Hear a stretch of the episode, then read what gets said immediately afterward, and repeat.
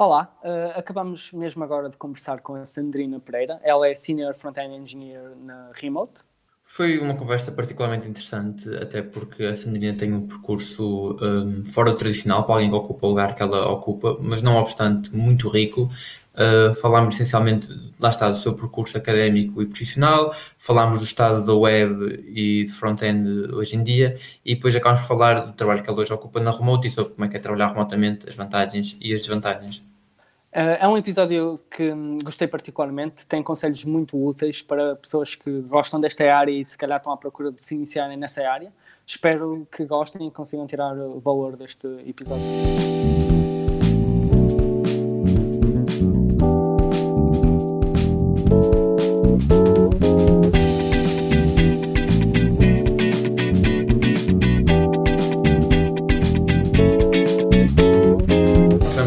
Falar um bocado com a Sandina, só para contextualizar quem nos está a começar agora a ouvir. Um, a Sandina, uh, corrige-me se estiver errado, uh, é lead front-end developer na Remote, mas tu não tens um percurso assim, assim tão ortodoxo como aqueles que os estudantes de engenharia informática estavam à espera, do ponto de vista académico, não é? Uh, ou seja, tu não, não estudaste engenharia informática per se. Uh, Consegues falar um bocado como é que foi esta viagem? Uh, tu tiraste o curso de design, se não estou enganado, de passares um curso de design depois para um dia vires a trabalhar uh, na área de front-end? Verdade, uh, eu estudei design na minha carreira tipo de estudante toda, foi o secundário em artes visuais, o curso em design de comunicação, pós-graduação em digital experience e fui designer três meses. E quando fui designer pensei, ui, eu vim para a coisa errada, eu não gosto de ser designer, isto não é para mim. E na altura, quando estava a fazer o, a pós-graduação, já estava assim a aprender um bocado de, de, de código e durante o, a licenciatura também. E então foi sempre, ok, design ou código, design ou código. E na altura tinha aqueles tumblers e tudo, e dava assim para fazer aqueles copy-pastes de HTML, CSS. Uh, e rapidamente percebi, ok, eu gosto muito de design, mas isto não, não mexe, isto não funciona, eu quero é que isto funcione mesmo. Uh, então foi, comecei a aprender mesmo a sério o código mais tipo para ter um trabalho em front-end. E assim consegui o meu primeiro trabalho como front-end, como júnior no mercado, ainda estava em Lisboa. A partir daí foi sempre como front-end e nunca mais olhei para trás. E hoje em dia estou ótima como front-end developer. Uhum. Ou seja, isso começou mais ou menos na altura de pós-graduação, mestrado, ou seja, depois de teres tirado a licenciatura. E em que contexto é que isso aconteceu? Ou seja, como é que tiveste o primeiro contacto? Isto aconteceu tudo muito ao mesmo tempo. Eu lembro que assim que acabei a licenciatura, consegui logo um emprego como, como designer. Ainda não tinha começado a pós-graduação. E foi nesse verão de designer que eu vi, meu, não estou a gostar de ser designer, eu preciso de algo mais hands-on. E foi aí que entrei na pós-graduação de Digital Experience Design, que apesar de ser design, tinha a componente também de código, ou seja, era assim um bom mix para o digital. E foi a partir daí que comecei a aprender código mais a sério. Consegui um emprego como front-end, estava a estudar, eh, estava a ser full-time como front-end developer e a estudar à noite. E assim que senti que conseguia manter-me só como front-end, uh, não acabei a fiz a pós-graduação, mas não acabei o mestrado, porque depois podia fazer um segundo ano para acabar o mestrado. Decidi não acabar e fiquei só como front-end e pronto, e foi por aí.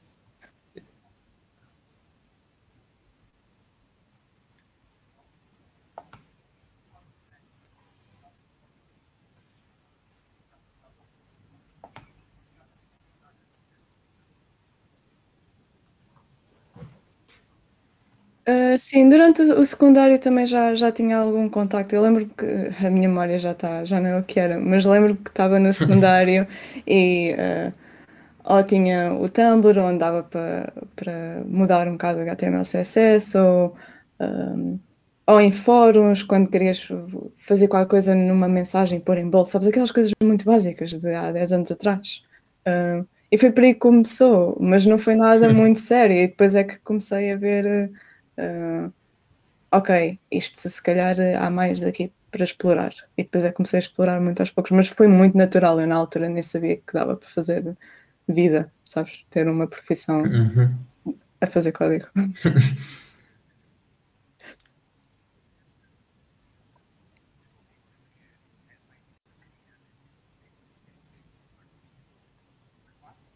Sim.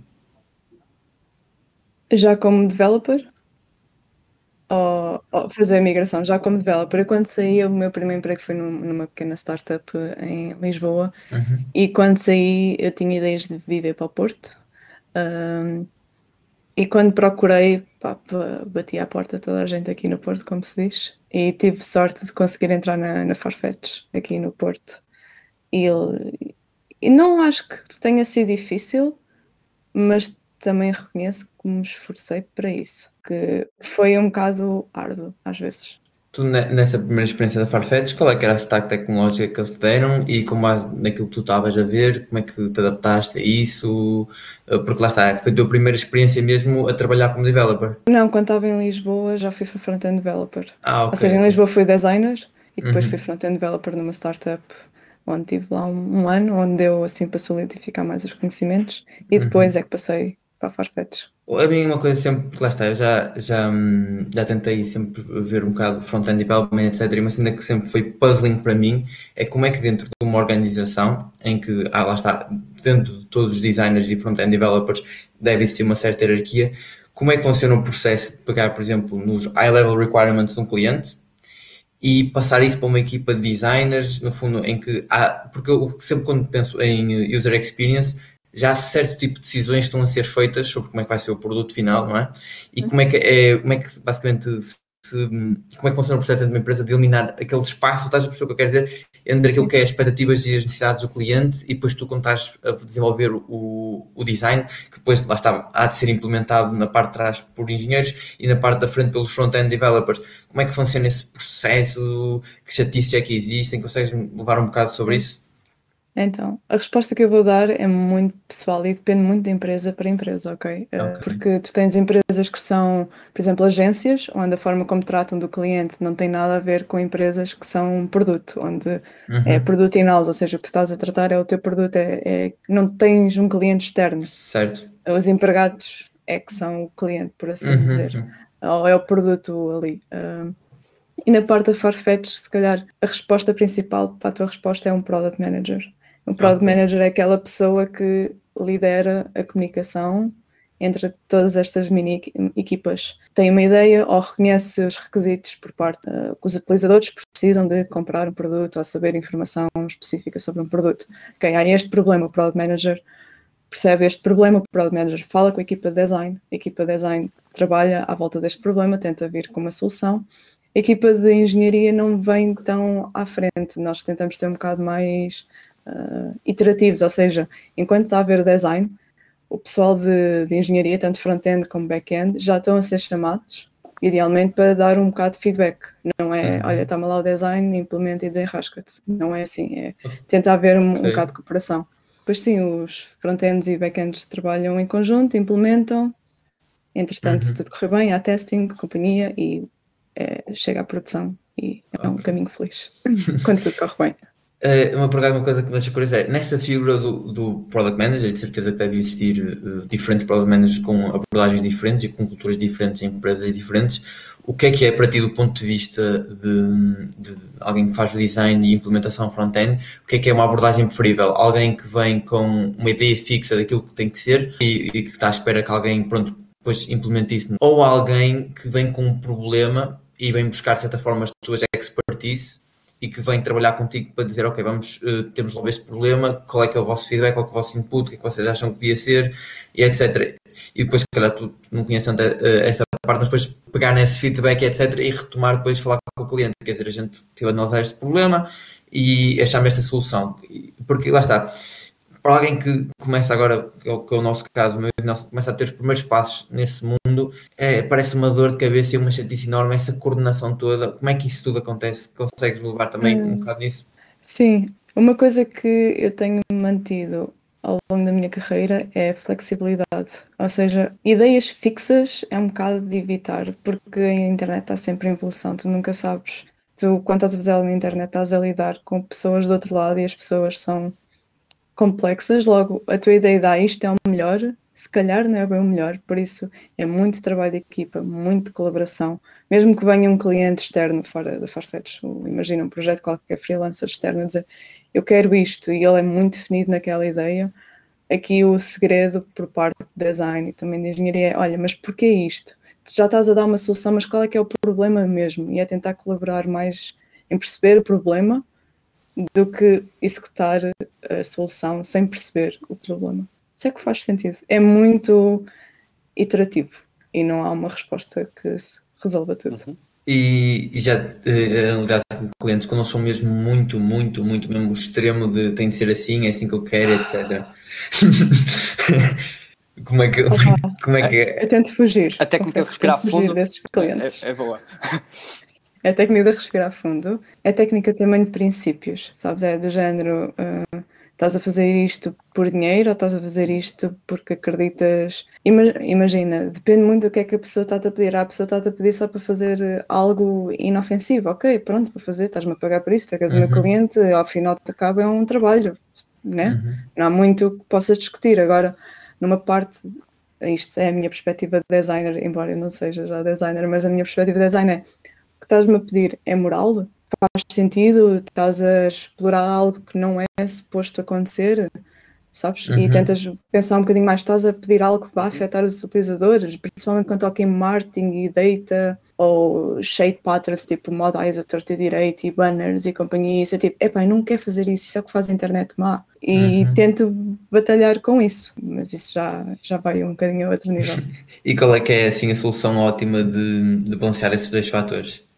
Primeiro de tudo, uma coisa que eu tento mostrar quando trabalhava uh, em freelancer, uma coisa que tento mostrar aos meus clientes é: olha, tu estás-me a pagar para te fazer o trabalho, não para tu, para tu me dizeres o que é que eu tenho que fazer, certo? Uhum. Então, então significa que tens de confiar um bocado em mim, na minha perspectiva, de que se calhar a tua solução não é a solução ao teu problema.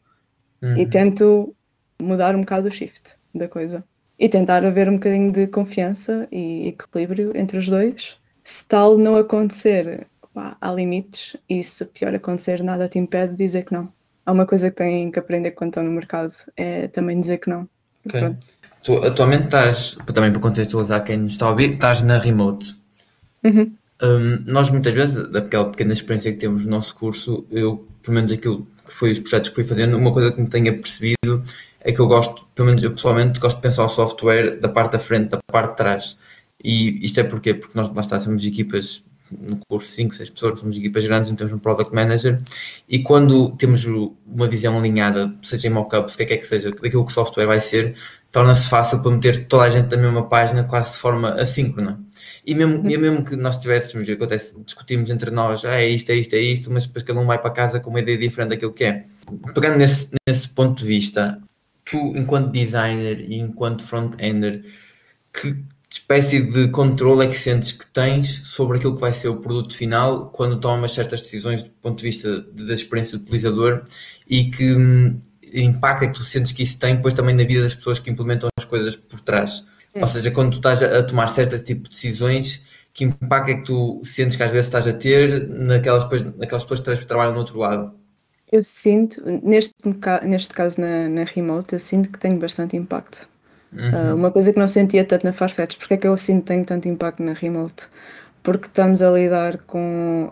Para quem não sabe, a Remote é uma empresa que ajuda outras empresas a contratar uh, pessoal remotamente uhum. e trata toda a burocracia: payrolls, benefits, salário, time off, férias.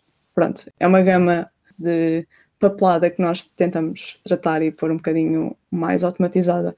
Então, o pouco que nós fazemos sim tem muito impacto nos utilizadores, porque é, tipo, é o salário deles ao final do dia, é os benefits, é se o seguro funcionou, se o, os dias de férias foram marcados corretamente, essas pequenas coisas. Então, eu sinto, pessoalmente, que tem muito impacto nos utilizadores do outro lado. Uhum nós já viemos então para. Já, já estamos a falar um bocado da remote, da tua experiência, e já estás num cargo uh, mais elevado. Nota-se que, que tiveste um grande progresso na carreira e esta, esta, este, este progresso, no teu caso, sentiste que foi natural ou, ou, ou tiveste que procurar? Uh, o facto de teres trocado de empresa também uh, deve ter ajudado um bocadinho. Não sei se queres falar um bocado sobre essa parte mais de progressão na carreira, como é que vês as oportunidades para front-end engineers e front-end developers em geral? O mercado está a crescer imenso. Há muita oferta para front-ends. Cada vez mais o design tem evoluído muito e a experiência tem evoluído muito na web, o que reflete em haver mais procura para os front-ends executarem estes designs. Por isso sinto que há muita oferta para começar. No entanto, sinto que também é muito difícil começar os requisitos para começar como front-end. Hoje em dia não tem nada a ver com os requisitos de há 5 anos atrás ou 7 anos atrás, porque antigamente é só tens que saber um bocadinho de HTML e CSS e pronto, deves conseguir um, um, emprego. Foi mais ou menos o que eu sabia. Na altura sabia um bocado de HTML, CSS, JavaScript e consegui o meu primeiro emprego. Hoje em dia, tu com esse conhecimento não consegues o teu primeiro emprego, ou muito dificilmente consegues. Porque já pede mais, já tens que saber React, ou Vue, ou outra framework específica, e já tens que saber TypeScript, ou testing, já, é, já pedem tanto mais de um júnior que é tipo uh, too much, sabem? Então sinto que é um bocado difícil yeah. a entrada no mercado, sinto que está muito difícil muito, vejo muito, muito pessoal aí para bootcamps. A Remote também, também faz job, também coloca job listings, não é?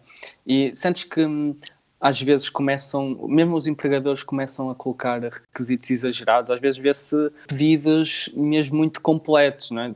Para cargos é. júnior. Eh, com... É, eu acho que não há um bocado de, não há falta de noção por parte das empresas que pedem um júnior. Eu sinto que isto vai ser uma opinião muito pessoal, uh, não tem qualquer facto que, que com base nisto, mas eu sinto que há empresas a contratar júnior só porque são mais baratos e acreditam que ah, é um júnior desde que saiba isto, está ok, mas não é essa a definição de um júnior. Um júnior para saber aquilo tudo, se calhar já não é um júnior, uhum. é um bocadinho mais.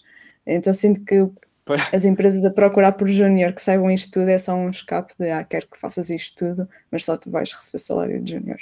Um, uhum assim estou um bocado enganadas nesse aspecto. Mas isto é a minha opinião e não, é, não se aplica a todo lado.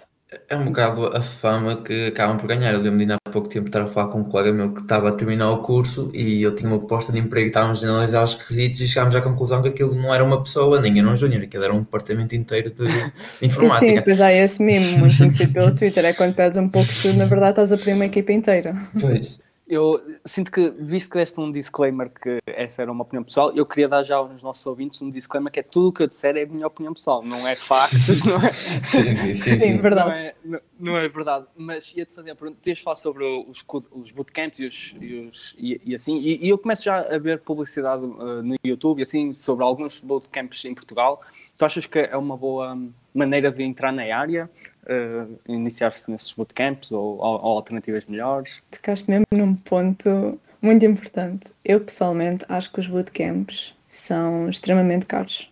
Uh, eu estive a ver aí bootcamps de 3 meses a 5 mil euros, 6 mil euros. Não estou atualizada dos preços, mas acho que é extremamente caro para o conhecimento que sai dali. Se uma pessoa quer ir para um bootcamp e tem esses 5, 6 mil euros, ou 4 mil, ou whatever, em 3 meses, Uh, se calhar eu punha esse dinheiro em cursos online que têm melhor uh, cobertura do que os bootcamps em Portugal, na minha opinião. E depois é, ok, tu podes ir para um bootcamp, investes esse dinheiro, sais lá com algum conhecimento, mas disso não é tudo. Ter um bootcamp é metade do trabalho.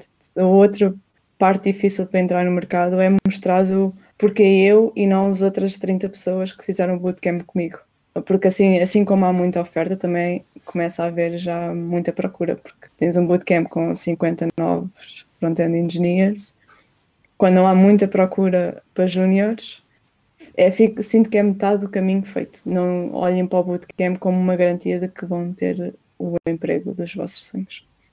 Tem parte muito também de, de mostrarem a vosso lado de, de ambição ou de gostarem de, de qualquer coisa específica na parte de front-end ou na parte do back-end, dependendo do bootcamp. Mas uhum. sinto que é metade do caminho e que é muito overpriced. Falaste no, nos cursos online e há cursos online pagos, até com certificados, e depois também há mesmo centenas de conteúdo disponível até gratuitamente. Se calhar até às vezes acaba por ser uma maneira melhor de começar, para, para, para ter, para, até para perceber se, se é uma área uh, do interesse da pessoa. Uh, Sim, depois é outra coisa que também, assim dando um bocado de contexto porque é que eu digo isto, eu, uma coisa que tenho feito à parte, para além da remote, há cerca de dois anos que eu também dou mentoring online e já passaram pelas minhas mãos quase 10 pessoas, não muito, que vou fazendo mentoring ao longo do, do, tempo. E uma das coisas que noto é que alguns deles mudam de carreira ou vêm de carreiras diferentes, dizem, ah, quero ser Go developer porque dá para trabalhar remotamente e sei que, que é um, um, uma área que se ganha bem. Mas depois quando começam a explorar a sério, para lá do HTML, CSS e tentarem já fazer trabalho mesmo a sério, começam a perceber que se calhar não é aquilo que gostam. E há aquela diferença entre vais fazer um trabalho porque se ganha bem ou vais fazer um trabalho porque não ganhas bem, mas sim porque gostas daquilo que fazes. E depois o que eu vejo é mentes ao pessoal no bootcamp a sair a meio porque se apercebe que não é bem aquilo que eles querem, é só é demasiado matemático, demasiado código, demasiado, sabes? E não é parte romântica que estavam a pensar, ah, isto deve ser fácil. Não sei se te respondi à pergunta. Foi uma coisa que, que já reportaram muitas vezes, é que cria-se a ideia do developer hoje em dia quase como uma super estrela, tipo influencer do YouTube, que mete o vídeo, que vai para a empresa e etc, etc. Mas depois, por trás daquilo, há muita dor e muito sofrimento, e universidade, muito. certamente, pronto, as pessoas acabam por não pensar antes.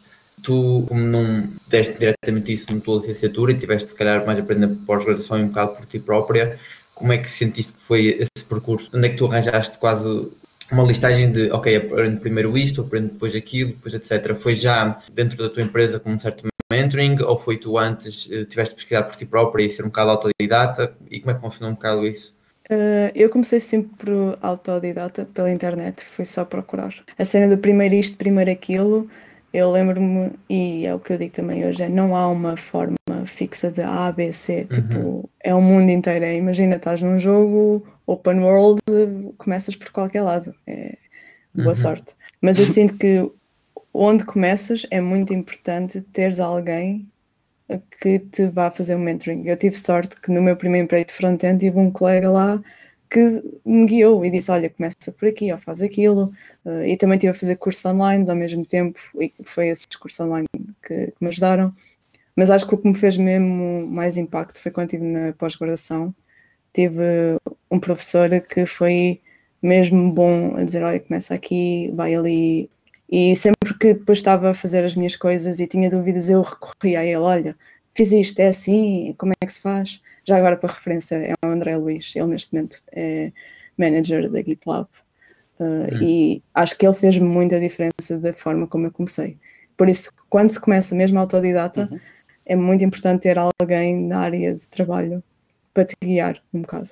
Isso, por acaso, vai encontrar aquilo que é a experiência e aquilo que eu relato às outras pessoas do curso, provavelmente outras interessantes, interessadas nele, é que a melhor coisa para mim é que me dá um, uma estrutura de o que é que eu devo aprender e por que ordem. Porque às vezes, e isso acontece muitas vezes, há certas coisas que a gente até quer aprender, mas faltam certas bases, seja de matemática, seja do que é que é que seja. Uma coisa que eu sinto que quando começam é ah, o que é que é melhor tu não sabes bem o que é que é melhor, porque depende. então é tipo, uma coisa que eu digo é explora tudo. Explora, perde claro. uma semana em cada coisinha. Ao final de dois meses já experimentaste 10 coisas diferentes. Não tens que saber, não tens que fazer master uh, ou ser um master em nenhuma uhum. delas. Desde que estejas aware de que existe e talvez seja o suficiente para, ah, eu gostei daquele em particular. Ok, agora sim, vou gastar três meses só nesta coisa em particular. Porque focar-se numa coisa muito específica muito cedo pode ser um erro, porque podes não gostar disso, depois podes, não quero dizer condenar, mas influenciar uhum. o resto da carreira só porque te focaste numa coisinha muito cedo, demasiado cedo. Até pode afastar uma pessoa ou afugentar uma pessoa um, desnecessariamente. Eu, sem dúvida que em, em partes do meu percurso académico senti-me um bocado assim. Eu agora vou fazer uma pergunta, se calhar uh, um bocado difícil de responder, mas acho que hum. tu uh, és a pessoa certa para responder, não só pelo, pelo, pelo teu percurso profissional e, e, pelo, e pelo teu contexto, tendo em conta a vida académica, mas também porque lá está, falaste agora que fazes também esse mentoring e acompanhas um, e ajudas carreiras assim de pessoas mais jovens. Se tu hoje em dia conheces alguém que diz que está interessada em ter um, um percurso de front-end developer e, e, de certa forma designer, alguém que, por exemplo, está, vamos dizer, está no 12 ano, qual é que seria, não digo talvez a lista de passos, mas o primeiro passo que tu dirias? Eu acho que, na minha opinião, com base na minha experiência toda que tenho e tudo aquilo que vi, acho que este é o sítio certo para começar. E também hum. um bocado porquê. Que é uma, é uma pergunta muito difícil de responder, porque lá está, não há uma solução única para as coisas. Então, eu vou-te dar uma resposta que também é difícil de perceber, que é começa pela internet. acho, acho, que não é assim tanto, acho que não é assim não, tanto. Um, o que é que eu diria? Eu acho que, para começar como front-end developer, se calhar ter uma conta no Twitter, porque a comunidade de front-end developers está lá toda e há hashtags muito específicas para o pessoal que está a começar. Há uma muito conhecida que é 100 uhum. Days in Code, of, or 100 uhum. Days of Code, e é uma comunidade sim, sim. de pessoal que está exatamente no mesmo nível que tu, que está a começar uh, mesmo uhum. nisso e está a partilhar coisas. E ao começares a ler, essa, a ler sobre essas pessoas, vais começar, começar a ver pessoas que tenham mais experiência e talvez começar a segui-las. Se for um curso mesmo em específico, um curso se calhar recomenda, não vou recomendar nenhum curso, não, normalmente não faço isso, é olha, começa por aqui, vai vendo as pessoas, vai ver o que é que se fala e tenta um deles. Há dois sites muito conhecidos, embora eles não tenham cursos específicos, é um bocado a gama toda, que é o Frontend Masters e o Egghead.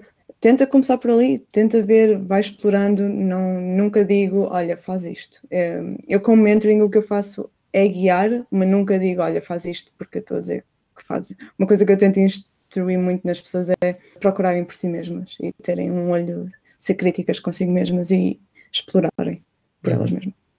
A, a, tua resposta para cá não foi nada surpreendente e vai muito. Acho que toda a gente que acaba por hum, tocar neste mundo da informática acaba por aperceber-se do que estás a dizer, no facto é o, é, o, é o que acontece, mas desafiar aquilo que é o conhecimento instalado ou a sabedoria instalada, no sentido em que tu não mencionaste o, ensino superior. Qual é a tua perspectiva? Tu passaste, não é? Pelo ensino superior e nós acabamos por agora estamos com um pé dentro e um pé fora porque estamos nos últimos anos dos nossos cursos. Acabamos por começar um, a olhar para trás e para as escolhas que fizemos e a pensar sobre elas e o impacto que elas tiveram ou não tiveram. Qual é a tua uh, posição relativamente à necessidade ou não necessidade do ensino superior, não só para, para, para, a posição que agora ocupas, mas para a Fontaine em geral? Eu acho que, antes da minha resposta, dar um bocado de contexto. Quando tu estudas qualquer coisa, por exemplo, ou medicina, ou advocacia, ou biologia, não sei, algo uhum. assim um bocadinho mais fixo, é algo que não evolui muito depressa. E é, ao mesmo que evolui muito depressa, tens bases ou fundações muito específicas de realmente precisas daquilo. No outro lado, quando estás com front-end e design, estás a lidar com o web e a web é extremamente rápida a evoluir. A web de há 5 anos atrás não tem nada a ver com a web de há 2 anos e com a web de hoje em dia. E o ensino académico ou a educação propriamente nós conhecemos nas escolas de pós-graduação ou licenciaturas, não está a conseguir acompanhar a rapidez do mercado seja, por outro lado, o mercado, o que o mercado está à procura não é o que o ensino consegue oferecer. E quando consegue oferecer são estes bootcamps de três meses, onde tu em três meses não consegues aprender tudo o que o mercado procura. Então sinto que a educação uhum. para a parte front-end ou back-end, developers, só oferece um bocado e não é tudo o que, o que é necessário. Uhum. E sinto que tá, fica muito atrás. Eu, Daí eu, a dizer que deves-te focar mais na internet com curso online, onde sabes que os cursos estão atualizados com as procuras do mercado, do que propriamente a parte de educação, porque tu tens, se tu pensares nisso, no sistema de educação tem de ter todo um plano, o plano tem de ser aprovado pelo, não digo o governo, mas pela identidade e educação, sabes? É muito. Uhum. É muito lento. Arcaico. Uhum. Arcaico, diria. E não, não consegue acompanhar a velocidade da web. Por isso é que isto é um bocado uh, Westworld, Texas, onde uhum. as coisas acontecem demasiado rápido e tens de ser proativo e tens de tentar acompanhar isso. Daí eu achar que a educação, para parte, pelo menos para front-end, não está a acompanhar as necessidades do mercado. Agora tenho até duas perguntas, mas primeiro ia para esta que era um, sobre o percurso uh, tradicional de um front-end developer. Ao contrário de, outras áreas da informática, que às vezes há um, uma maneira muito formal de, de se chegar àquele, àquele cargo, àquele, àquele role, um, front-end developer, se calhar, é, é, é, dos momentos em que as pessoas vêm das mais diversas áreas, às vezes são uh, é engenheiros que vêm uh, que vêm para o front-end, outras vezes nem sequer são da área de engenharia. Um, diria, co, co, é como é que achas que está distribuída uh, o tipo de pessoa é verdade, que acaba acaso, nesses cargos? Essa observação, por acaso, tens toda a razão. Então, olha, uma das colegas com que eu trabalho, uh, que ela é bastante boa, ela não veio de, ela veio de outra área, ela estudou medicina, qual é que é a palavra? Uh, que lida com criança pediatra uhum. e mudou de carreira, pai, há 5 okay. ou 6, uhum. não sei ao certo, 7 anos talvez, e ela é incrível, não tem nada a ver, estás a ver, mudou assim carreira aos 20 e tal, aos 20 e tal anos. Uh, um colega meu que também era muito bom, ele nem sequer fez o secundário, ele arranjou porque calhou, ainda estava tipo no décimo ano, arranjou um emprego ou assim, correu bem e nem, aliás, desculpa, ele fez o décimo segundo, mas nem sequer começou uh, a licenciatura. Tipo, uhum. fez o primeiro ano, arranjou um emprego, fez drop alguns colegas meus vêm também de, de áreas de multimédia, uh, uns vêm de engenharia, mas depois fazem drop a uhum. meio porque conseguem. Eu sinto que o pessoal consegue arranjar emprego nesta área e depois faz drop da faculdade porque percebe que a faculdade não está a ganhar valor. E eu lembro que na altura eu queria fazer muito mestrado e quando me apercebi que o mestrado não me ia dar mais valor ou não me ia acrescentar em nada, uh, também acabei por não acabar. Por isso sinto que sim, a parte de front-end é muito diverso o, o background das pessoas. Eu em 2015 tu tens no teu LinkedIn um, como destaque uma biblioteca assim muito conhecida de JavaScript que é o jQuery. Eu não sei se, se, se tens uma boa experiência, se, se, se, foi uma maneira boa de começar, o que é que tu... É, jQuery foi incrível, mas foi incrível em 2015. jQuery foi... Já nem me lembro, sim, como deve ter começado, foi aquele CSS HTML com JavaScript e um bocado de jQuery, onde nem sequer sabia o que, é que era o quê. Uhum. Mas hoje em dia eu acho que hoje em dia jQuery ainda é extremamente usado, mas é usado em empresas não por eh, gosto, mas por legacy code. Sabes, empresas que se calhar a codebase não muda, então ainda tem lá legacy pelo meio, mas todos os projetos recentes uh, acho que é muito raro encontrar algo que não que esteja em jQuery, a não ser algumas exceções onde faça sentido, mas a inclinação é muito para hum, livrarias de UI mais modernas, como React, Vue, Svelte, etc, uhum. etc. Sim, o jQuery foi incrível. Uma, tem uma opinião muito o... forte, não é? Sobre... Yeah. Eu, eu o jQuery tipo, não, não quero condenar, o jQuery foi incrível, o jQuery é tipo o pai de tudo, estás a ver? Foi onde as coisas começaram a reconhecer valor, uhum. mas entretanto já veio uma nova geração e não é porque a outra Tipo, o jQuery ainda serve a propósito. Se quiseres fazer um site pequenino, nada te impede. Só, se agora, claro. se quiseres crescer isso para uma plataforma web, assim, para algo mais complexo, o jQuery não te vai resolver os problemas de uma forma tão fácil como outras livrarias resolvem. Mas não o recomendava para uhum. hoje em dia.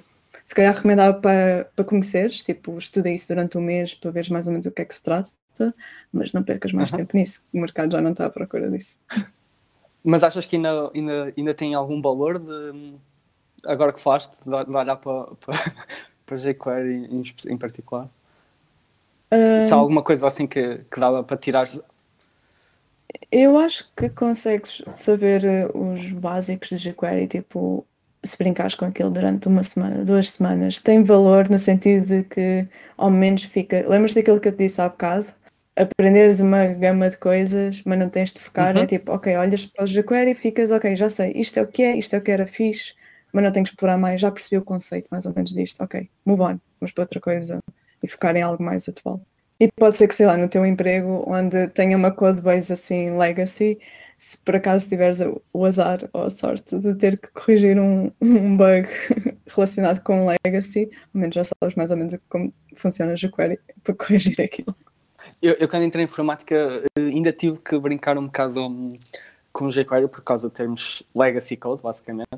Um, mas sinto, ah, isto foi mais ou menos 2017, 2018, mas sinto que já, já estava na altura em que já, já estava a começar, a, por exemplo, React estava a começar a ficar mesmo muito popular. Um, e na altura hum, eh, já, já se via mesmo na internet opiniões muito fortes e, e muitas brincadeiras eh, sobre jQuery, mas sinto que hoje em dia se calhar já não, quase nem se falam, a não ser, hum, eh, a não ser pronto, legacy code, alguns engenheiros que ainda tenham que, que trabalhar com, com codebases muito grandes e que seria muito, muito dispendioso yeah. reescrever. Mas mas sinto yeah. que os nossos, os nossos ouvintes nem sequer devem fazer a ideia de que é, mas, mas acho que foi um passo Temos importante. toda uma área de design eh, Sim, e tendo foi, um grande uh, conhecimento nesta Não nesta quer dizer parte, com isto que ainda não há estando agora a fazer front-end, não, não quero dar essa um projeto, ideia. Simplesmente é um, um passo, e depois imagina, é um, que é um novo fazer, passo, ficou para trás, podem haver e conhecer o valor isso ao teu e adaptar design. as novas coisas. Quando vi o teu site, está okay. logo para reparar no projeto lateral. E, é e, só depois começa o scroll normal. Ainda neste contexto, se um bocado, por exemplo, o área front-end avança muito rápido. Uh, às vezes faço a piada que é é a área de front-end que faz muito rápido ou é o sistema que no site, é, é a linguagem que tem esse problema ou é a área que, nas, também é nas ser, vistas. a web está Hum, sempre a evoluir. Mas depois queria também hum, saber força se o isso. Svelte tem eh, algumas a, a procurar eh, novas soluções. Assim. capacidades extra que evolui muito rápido, sim, tinhas porque há qualquer. frameworks a surgir novas todos os dias, há muito aquele feeling do eh, FOMO, mais facilmente fear of implementar missing out. Uhum. a tua ideia e Mas sinto que também evolui. framework ou não. não por si, só porque sim, mas também porque a equipa de design também queria cada vez mais experiências mais interativas, mais imersas, mais complexas. Logo, pessoal de front-end tem que saber responder a isso, daí também haver as frameworks novas. Eu pessoalmente gosto de ver esse fernim, de sempre explorar algo, tentar, não digo reinventar a roda, mas tentar sempre melhorar o nosso trabalho e não deixar tão manual ou tão repetitivo, porque depois é uma coisa que há pessoas que podem pensar em demasiado ah, a performance, ou ter o clean code, ou construir soluções que não sejam tão chatas de construir, então tentam fazer estas frameworks a torto e a direito. Eu pessoalmente não tenho problema nenhum com isso, mas sinto que também é preciso reconhecer aquilo que eu disse do FOMO. É ok isso estar tudo a acontecer, mas não é porque está a acontecer que tu tens que ir aprender aquilo. Uhum. É tipo, tu sabes que está a acontecer, deixa acontecer, mas foca-te na tua coisa, no teu plano, naquilo que gostas. E se o que está a acontecer realmente atingir o mercado e for a próxima framework do ano, ok, pronto, tenta explorar. Como por exemplo o Svelte. O Svelte cresceu muito, eu, eu reconheci esse crescimento, mas não mudei a minha carreira por causa disso. Fui lá experimentar com um site pessoal pequenino, aprendi, ok, é isto, tá bom, não quero saber, não quero ouvir falar mais, ou não sinto a necessidade de ter que saber tudo sobre Svelte. Eu vou continuar no meu foco, na minha área, e é ok. Dentro desse contexto que estás agora a mencionar, de ser um, um meio que está sempre a evoluir e de uma forma muito rápida, e com a tua experiência, o que é que tu achas que é a, a combinação ótima de fazer aquilo que tens de fazer, nas coisas que já conheces para, para a tua vida profissional, e também estar sempre a tentar atento e um bocado a aprender ou a estudar e a ver as coisas que estão a aparecer? Como é que, qual é que seria a fórmula correta para uma pessoa que lá está, nunca podemos estar fixados, porque senão eventualmente vamos ficar desatualizados, mas também temos as nossas obrigações e aquilo que temos de fazer. Como é que tu organizas ou como é que tu recomendas que alguém organize o seu, o seu workflow para tirar o maior partido dessas, dessas duas coisas que Deixa- de balancear? Deixa-me complementar essa, essa pergunta, que é, hum, por exemplo, tu disseste, por exemplo, que experimentaste Svelte fazendo o teu site pessoal. Uhum. Uh, e então foi a tua oportunidade. Tens algum projeto que reescrevas uh, constantemente com uh, uma nova feature, uma nova biblioteca ou assim? Que por exemplo, normalmente fazes to-do lists, não é? Uh, acho que é o mais comum. Mas tens algum pessoal, uma ideia original tua que, que seja a tua maneira, o teu playground, basicamente? Não. Não, não tenho, por acaso não, não tenho. Quando eu quero experimentar algo novo, se quer experimentar, ali, quando foi o meu site pessoal, era algo assim, um projeto, não só por experimentar, mas era algo, eh, era uma meta pessoal que eu precisava fazer, aquele site pessoal. Daí eu ter eh, arriscado com a Svelte. Mas normalmente quando quero experimentar algo só, tipo aquele, aquela hora ao final do dia para experimentar algo novo, eu uso o Code Sandbox, abro um Code Sandbox. Uh, para quem não conhece, Code Sandbox é uma plataforma onde podes escrever código na web sem ter que estar a instalar as coisas no teu computador. E vou só lá, Code Sandbox, abro a nova atualização, a nova framework, qualquer coisa, instalo ali na web e experimento. E faço um playground. Pode não ser uma to-do list, pode ser um, qualquer coisa. imagina, até posso estar a trabalhar numa tarefa qualquer naquele dia. Olha, vou tentar fazer esta tarefa, mas agora com uma framework Y. Uh, mas é uma coisa que eu tento, tipo, passar não mais do que uma tarde, assim, porque sei que não é o meu foco, é só para saber o que é que se passa ali e depois sigo em frente com o meu foco. Mas não tenho assim nenhum to-do list, não. So- Sobre a a Code Sandbox, eu agora estou na. Não sei se sabes que agora podes fazer, por exemplo, React.new e ele cria-te um projeto no, no. Code Sandbox. Eu acho que quando a framework tiver esse link, né? uh, por exemplo, Svelte.new, quando tiver, eu acho que é, o, se calhar é o momento em que toda a gente devia começar a, a experimentar, porque já, tem, já, tem, já tem um domínio ali. Para Sim, eu complementar, quando experimentei, diz, diz. quando eu experimentei, confesso que fui vanguardista nisso. Eu experimentei Svelte só mesmo porque, pronto, apetecia-me na altura e estava com tempo de experimentar algo novo, mas eu acho que é demasiado precário começar Svelte, até porque a procura, a oferta de emprego em Svelte não é muito grande. Sim, eu, tenho visto mais em sites mais pequenos, projetos pessoais, hum, mas, mas as pessoas têm dado boas recomendações. Sim, é geral. bastante bom. É, é para sites pequenos, lá está, porque aquilo, se olharmos de um lado de perspectiva de performance, Svelte é muito melhor do que React ou Vue na parte de, de rapidez da manipulação de DOM e do tamanho do bundle JavaScript.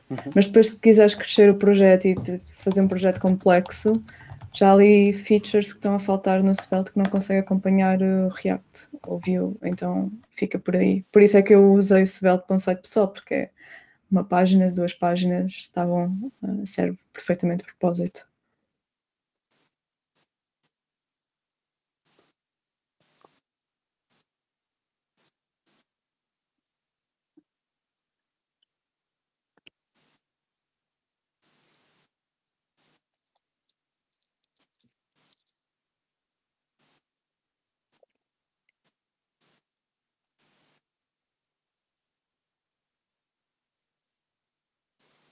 Não, nós recomendámos irem ver.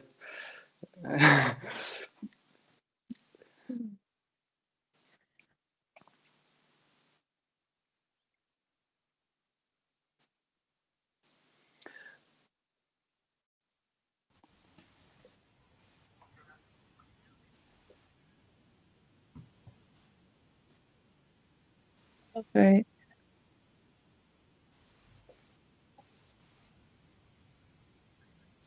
Ok, então, quando eu digo que o Svelte é um bocado limitativo comparado a, Re- a React, eu não quero dizer que há algo que é possível em React que não é possível em Svelte. Tudo é possível. Uh, porque no fundo, o que é que é React, Svelte, Vue, whatever, é JavaScript HTML. Se é possível com JavaScript HTML, CSS, é possível com qualquer uma destas frameworks. Por isso não tem a ver com a questão de ser ou não possível. Tem a ver com a questão de facilidade de fazer algo. Ok? Por exemplo, há uma questão de componentes em React onde consegues passar classes para os filhos dos componentes. Com Sim, era aí que Svelte, eu queria não Era mais fácil Pronto. em Svelte do que nas outras todas. Depe- aí eu não quero entrar em, em detalhe nessas coisas, mas há certas coisinhas que são mais fáceis de fazer em React, há certas coisinhas que são mais fáceis de fazer em Svelte, mas para responder à tua pergunta, não, Svelte não limitou em nada o que eu quis fazer no meu site. Podia ser até- Svelte, até podia ser jQuery, eu conseguia fazer aquilo tudo na mesma, porque é só uma framework no top da base, desde que seja possível em JavaScript e HTML, é possível com qualquer eh, livraria ou framework por cima. O que Svelte faz ou React faz é simplesmente simplificar o meu trabalho de construir uma página. Não me limita às funcionalidades do que é que eu quero fazer nessa página. Faz sentido o que eu tentei o- explicar. Sim, sim. O, o teu site, hum, se calhar, é um ótimo exemplo de. hum, que até para se calhar desmistificar o que o Lira perguntou, de como não é assim tão preciso JavaScript para aquelas animações todas incríveis, não é? Tu, tu disseste mesmo que a maior parte das coisas tu fizeste com um puro CSS, se calhar as pessoas Sim. reagem, vão muito rápido para o JavaScript para fazer coisas que se calhar faziam muito melhor hum, eh, com Grande parte não delas precisam, grande parte delas precisam de JavaScript, mas o JavaScript necessário é tipo literalmente uma linha ou duas, Uhum. não é muito. Eu tenho ali um truque com CSS Variables que a magia acontece toda, 99% no CSS, se é preciso a última coisinha depois para o JavaScript, que é uh, os momentos certos das interações começarem. Agora, para voltar ainda à pergunta do, do, do Filipe, quando é que tu achas que começa a ser o momento para tu trazeres estas, estas brincadeiras que tu fazes? Brincadeiras, é, salvo seja, tipo, o site está tá incrível. Não, não era isso que eu queria dizer. Hum, tu- É uma brincadeira, estamos- para mim foi uma brincadeira também. quando, nó- quando nós estamos no, no playground, quando é que achas então que é o momento para trazeres para, o, para, para a tua vida profissional? Quando, se calhar quando surge um novo projeto na, na empresa, se calhar pode, pode ser o timing certo para, para usarem essa nova ferramenta ou achas que dá mesmo para hum, reescrever partes ou novas features, por exemplo? Não sei bem. Em relação a Svelte, Uh, uh, Svelte ou outra framework qualquer, quando há assim uma nova, alguma nova framework ou ferramenta que esteja mais madura, quando é que tu achas que é um bom timing para trazer para. Depende muito, depende muito projeto para projeto, mas o que eu tenho visto é sempre que há uma adoção de uma nova hum, livraria, feature, qualquer coisa, é sempre começar num projeto novo ou numa feature nova. Por exemplo, quando eu estava na Farfetch, eu entrei na altura onde estava a começar a adotar React. Isto em 2017, se não me engano. Bom, e então, como é que começámos a adotar React? Foi página por página. Por exemplo, começámos a adotar React só na página de detalhes de produto. Fizemos o projeto, foi live, tivemos as nossas lições. Correu bem? Ok, agora vamos para outra página. E foi assim a páginas a páginas, ou seja, grande parte ainda estava em Legacy, jQuery, SAS, nova parte já estava em React com PostCSS e mais para a frente em Motion. Uhum. Mas é muito gradualmente, é por partes tem de ser por, por, partes, até porque não é possível mudar tudo do dia para a noite de repente. Uh... Achas que há arquiteturas uh, que facilitam uh, essas migrações, integrações? Depende muito, depende muito de projeto para projeto. Por exemplo, eu lembro na Farfetch um dos problemas que tivemos foi porque a parte back-end era em C Sharp e é depois a integração com React e server-side rendering não foi a coisa mais fácil do mundo mas isso depois é um. Cada caso é um caso e tem-se que ver com a equipa de engenharia e com a equipa de arquitetura de engenharia para definir um plano de migração. E depois tem muita coisa envolvida. Yeah. E o timing, não é? Porque às, às, vezes, lá está, essa integração pode ser difícil agora e daqui a uns seis meses já surge alguma coisa nova na. Sim, e depois outra, outra questão também é, imagina, quando estás num, numa empresa, num produto, o que tem sempre mais importância aos olhos da maioria das pessoas é as features finais, é o produto final, é uma nova feature, não é propriamente como é que a feature é feita, mas a feature é efetivamente feita, ou seja, isto também tem de ser um balanço entre requisitos de produto, de criar novas features, ou requisitos de engenharia, que é nós não vamos criar nada novo aqui, simplesmente vamos mudar a forma como está implementado. Isso também é uma discussão, uma negociação, e é aí que o Product Manager uh, e o pessoal de arquitetura de engenharia tem que discutir e arranjar um meio termo para haver tempo não só para fazer as features, mas evoluir a qualidade de código dessas features.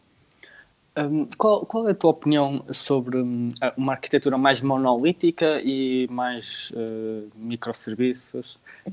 depende muito, depende. Não, não, vou dar essa opinião porque depende de projeto para projeto. Se o projeto é pequeno, para que é que vais ter microserviços? É ok, claro. estar tudo junto. É, sabes aquela quote de duplicação é melhor do que uh, duplication is better than the wrong abstraction. É, se uh -huh. queres criar duplicação, é ok ter código duplicado do que teres uma abstração que não está correta ou que foi feita demasiado cedo. E se queres fazer microserviços quando ainda tens um projeto que é pai, pequeno, uh -huh. uh, estás a uhum. ir um bocadinho a, a pôr a carroça à frente dos bois, como se diz. Por isso depende muito por exemplo, na Farfetch nós trabalhávamos em microserviços, aqui na Remote não estamos a trabalhar em microserviços, porque são produtos diferentes em estados diferentes. Na Remote não estamos com microserviços agora, mas nada garante que se calhar daqui a dois anos, ou não quer dar tempos, mas quando é o produto crescer muito mais, microserviços não faça sentido. Claro. Por isso depende muito, é caso para caso. E dirias mesmo com, com um produto que começa de forma pequena, mas que tem eh, perspectivas um, médio longo prazo de escalar muito, se o que é que achas que seria melhor? Começar por algo analítico e depois evoluir para um microserviço que estás a fazer? Ou começar já de base no microserviço? Começa simples. Okay. É isso que, que quer dizer. Para... Whatever que faças, uma coisa que eu gosto muito é, uma mantra que eu tenho muito é make it work, then make it better. É tipo, se estás a começar um produto, tu ainda nem sabes o o potencial do produto ou não sabes se realmente está a ser aderido, se tem, pronto, se tem procura, se está a ter sucesso, porque é que vai estar já over-engineer? Just make it work, qualquer coisa. Faz funcionar, ok, está a funcionar, ok, vamos então acrescentar features, fazer coisinhas, e depois sim, é que vamos evoluir, vamos duplicar código, é totalmente ok duplicar código. Quando tivermos noção, ok, já temos isto duplicado em quatro sítios e já temos a ver um padrão claro de repetição, Agora sim, estamos prontos para criar aqui uma abstração. Ok, já temos isto em 10 páginas, em 20 páginas. Uh, já estamos com 100 engenheiros na mesma codebase, já está a ser complicado fazer o management de todos os. Mas requests e releases, ok, se calhar agora sim, estamos prontos para microserviços. Ou, ou é se tipo, calhar nesse momento é preciso, né? Uh, por algum motivo. Sim, é isso. É tipo, fazes coisas por necessidade, não só porque sim. É, tens de ter um motivo, não é só porque é o FOMO, aquela cena do FOMO, ai, igual microserviços para tudo e para alguma coisa. Não significa que não vais pôr microserviços numa tudo app, por exemplo, né? Claro. Caso sim. extremo. Uh... Eu, eu, acho que o que disseste faz todo sentido, mas vai um bocado contra. Hum aquilo que seria a minha intuação, mas deve ser por ser engenheiro e aquela beleza da abstração das coisas e etc. Mas se calhar é primeiro, é primeiro sido provar o conceito, não é? E realmente ver que aquilo tem mercado antes de começar. O MVP. Uh, é isso, sim, é um MVP mesmo. Eu, eu penso muito nisso. Eu própria também, às vezes, estou a fazer as minhas coisas e estou a, a tentar já uma abstração incrível. Oh, uau, isto é incrível, está mega abstraído. Mas é tipo, oh man, sério, tipo, para quê?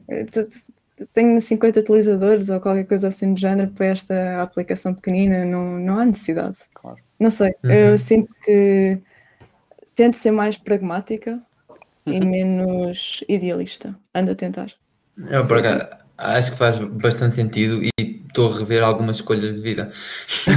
não escolhas de vida assim, nada grave, mas uh, coisas que tenho em mente de fazer. E lá está, lá está, deve ser por ser engenheiro, porque a gente acha muito belo certas abstrações, aquela que talvez os problemas todos do mundo, em particular resolves aqueles que tens e aqueles que has de ter mas se calhar nunca has de ter porque o produto que estás a fazer simplesmente não, não está, a maneira como tu idealizaste não vai ter sucesso. Acho que o que... e, e, uma coisa que queria complementar, isto também tem a ver com um bocado psicológico de, e da forma de prática. Imagina que tens duas pessoas e uma pessoa pede só para fazer, e ambas têm a mesma hora de fazer um vaso. Imagina, fazer um vaso de barro. E uma pessoa diz, só quero que faças, queres quero que faças o melhor vaso possível. E tens uma hora para fazer um dia. E a outra pessoa pedes que faças o, ma o maior número de vasos possível. A pessoa que faz o maior número de vasos, mesmo que não tenha uma maior qualidade, depois se pedires a quero que faça um, um, melhor vaso, a pessoa que fez mais vasos vai fazer o melhor vaso a pessoa que só fez um vaso uhum. supostamente perfeito. Porque a prática é que leva uh, depois à melhoria e a aplicação é a qualidade do código. Ou seja, tu, com isso que dizer é, estás a programar, mas tu estás a fazer para idealizar a tua maior abstração, mas tu ainda nem sequer viste o problema duplicado, tu ainda não sabes porque ainda não o fizeste e já pensas criar melhor base quando ainda não criaste 100 bases antes. Então deixa criar as bases todas, mesmo que estejam maus. Depois quando pedirem para criar uma base, tu já sabes como criá-la assim.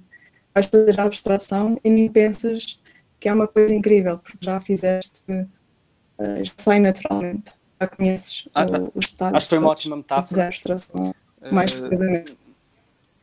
É uma coisa que eu sinto muito quando estou a programar, é tipo, opa, não quero pensar já em abstrações, é demasiado cedo, deixa acontecer, vai rolar e então quando vier vai vir feliz. Sim, claro. Faz muito sentido mesmo há um trade-off muito grande, uh, por exemplo, nesta questão aqui que estávamos a falar agora dos microserviços, uh, quando acrescentamos microserviços estamos a, a colocar um, complexidade no sistema, uh, complexidade a fazer deploy, tudo uhum. isso.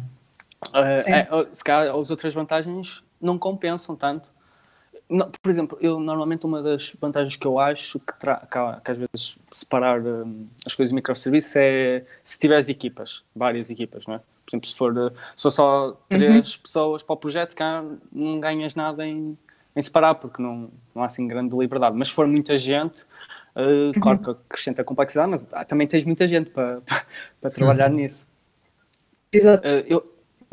É tipo, na realidade, nós neste momento somos cerca de 30 de, de gravação. Não sei depois como se for lá, já somos mais, porque estamos a imenso com 30 pessoas ainda está muito fácil lidar com, com um monolito. Uh, tipo, temos um front-end, uma coisa front-end, outra coisa de back-end, conseguimos lidar bem com as realizações, mas se calhar quando estava em Forfet, usávamos para aí 600 ou mais, não lembro os números ao certo, que facilita microserviços. Uh, Agora, por default, uma equipa de microserviços, acho que é é,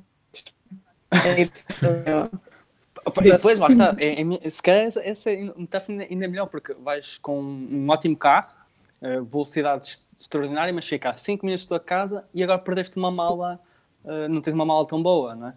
Um, e se calhar não consegues levar tanta gente. Eu acho que os Ferraris são de dois lugares, não sei, também não percebo nada. Carros, o Lira, o Lira pode, pode complementar isso melhor. Uh, mas eu ia, por acaso, não tem que ser dois lugares, mas normalmente são. a, codebase da Remote é, é, são, usa tecnologias que normalmente são, são do meu interesse e um bocadinho também do, do Filipe. Uh, não sei se queres falar um bocado sobre, sobre isso. Eu sei que vocês usam, por exemplo, Phoenix com, com Elixir e depois React. Exato. Sim, a parte de, de Elixir, exato. Uh, na parte de front-end é React, uh, lançar components, Postline e Library para testes. Uhum. Level sim, é a nossa main stack é com React e alguns dos projetos em React usamos Uhum. Next.js, para ajudar na parte de substituição e uh, uh, navegação. E é isso, Hum. sim. É, digo que é uma stack que é bastante Uhum. moderna uh, e procura pelo mercado. Na, na tua opinião, hum, é fácil integrar o, o React com, com Elixir e Phoenix? A integração está bem conseguida ou, ou Uh, sim, uh, não te consigo responder aos detalhes em específico, mas não vejo qualquer problema neste momento, não temos qualquer problema com isso. Correu tudo bem, temos eh, no- com o próprio? é também uma aplicação em, em, em Rust, não, Uhum. SQL, por eh, correu bem. perfeito. A bem. Hum, falaste agora de Next.js, também é uma framework que, por exemplo, no Cesium estamos eh, muito entusiasmados, tipo, temos usado eh, muito no- nos últimos projetos que, que desenvolvemos. Hum, achas que era eh, a framework que faltava em React ou há outras eh, frameworks melhor conseguidas? Não sei se queres falar um bocado sobre Next, não sei se tens uma Hum. opinião forte sobre, sobre a framework. Não, eu evito opiniões fortes e, e depende muito, Claro. mais uma vez, do projeto. Por exemplo, se queres um site simples, Next é incrível, porque não tens de preparar preocupar com server-side rendering, com rolling, já tem routing todo feito por ti. É top. Next é muito uh, mas, por exemplo, queres uh, criar uh, aplicações um bocadinho mais complexas, onde o routing já seja uh, mais complexo, mais avançado, onde precisas de nesting routing, aí o Next já consegue ser uma limitação. Uh, por isso depende de projeto a projeto. Sei que há um, um- uma outra framework que está aí a surgir, que está muito o que falar na comunidade, chama-se Rails. O problema com essa framework é que não é a primeira grande framework, não é grátis, não é open source, é pagar ter licença para usar. E e está ele está outras questões que não quer fugir ah, à resposta, mas eu gosto imenso de Next, acho que é muito bom para Uhum. começar projetos. Uh, não digo que é perfeito para tudo, porque não há uma Claro. ferramenta perfeita para tudo. Não havia outras ferramentas, mas sim, gosto tanto de Next. Eu, eu, por exemplo, eh, sobre o Next, comparando, por exemplo, com o Create React App, hum, eu, eu sinto que, para começar, é mais simples, em termos de ter menos boilerplate, eh, do que Create React, usar o Create React App normal, ou, ou assim, não sei se tens, concordas. São coisas diferentes. São coisas diferentes. Ah, ambas, basicamente, são boilerplate, só ambas são uma Uhum. forma de tu começares um projeto React. Só com Create React App é, é só pôr tipo, o React ali com alguma tooling, mas não tem Uhum. nada, não tens routing, não tens site é muito mais simples. Ou seja, dá-te maior liberdade se quiseres fazer algo difícil. Por outro lado, Next.js, se não quiser preocupar com customização, já tem tudo servem Claro. coisas diferentes. Imagina se quer fazer só uma página, uma página literalmente, não tens navegação, não te preocupas com o site nem nada, vai com um Create React App. Estás mais do servido. Agora, se queres imaginação, quiser site rendering e não queres preocupar em fazer a tua própria, eh, o teu próprio mecanismo, o teu próprio código, vai com Next.js. Não é que um seja melhor do que o outro. Depende para aquilo que gostas de É uma coisa que acho que o pessoal é que dou um bocado de conselho a quem está a ouvir é não olhes para uma ferramenta como melhor do que a outra, porque depende Sim, claro. do contexto. Depende muito do contexto. Exato, a, escolha tem que ser sempre para o problema hum, em questão, não é? Não faz sentido. Não, lá está, não faz sentido fazer a pergunta, comparar duas, du- duas, duas tecnologias se não, se não colocarmos o contexto, não é? a caixinha em que devemos pensar nele, para, que é, o que é que estamos a tentar uh, resolver. Hum, Exato. É, é, acaba por ser. um- Normalmente, é, acaba pessoas sensatas costuma ser a opinião um, em geral. Um, Eu acho que já acabamos por já falar de quase praticamente toda a, a tua carreira profissional até ao momento. Não sei se, se falamos muito da parte do freelance freelancer. Uh, eu, eu, nós, não, quando estivemos a ver o, o teu LinkedIn, reparamos que houve uma certa sobreposição um, nos trabalhos, portanto, ou estavas a fazer freelance e a trabalhar uhum. no Farfetch ao mesmo tempo, por exemplo, foi uma coisa fácil de fazer, uhum. uh, não sei se queres falar. Foi uma altura muito wild na minha vida, foi. Uh, como é que isso começou? Então, quando estava na Farfetch, uh, para além do trabalho full-time, eu tinha ido falar a uma conferência, a AGS Conf, quando estava lá recebi este contacto ou conheci estas pessoas que me disseram, olha, temos aqui um projeto e o projeto uhum. agradou-me imenso e era um projeto só part-time. Daí eu estar a freelancing ao mesmo tempo. Uh, e depois era boa, porque é que eu aceitei este projeto? Não só por, por ser part-time, mas gostei da stack, era diferente, era uhum. view e assim, olha, uma coisa para eu poder aprender. E a ideia do projeto em si também me cativou muito, que era sobre Basic Income. E assim, ok, sinto que aqui é algo que eu posso estar a ajudar em poucas horas por semana. Eu fazia cerca de 10, 20 horas por semana naquele, naquele projeto. Então consegui equilibrar os dois, full time mais o projeto freelancing, mas isto durou para aí quatro meses e uh, depois o burnout é uma coisa verdadeira.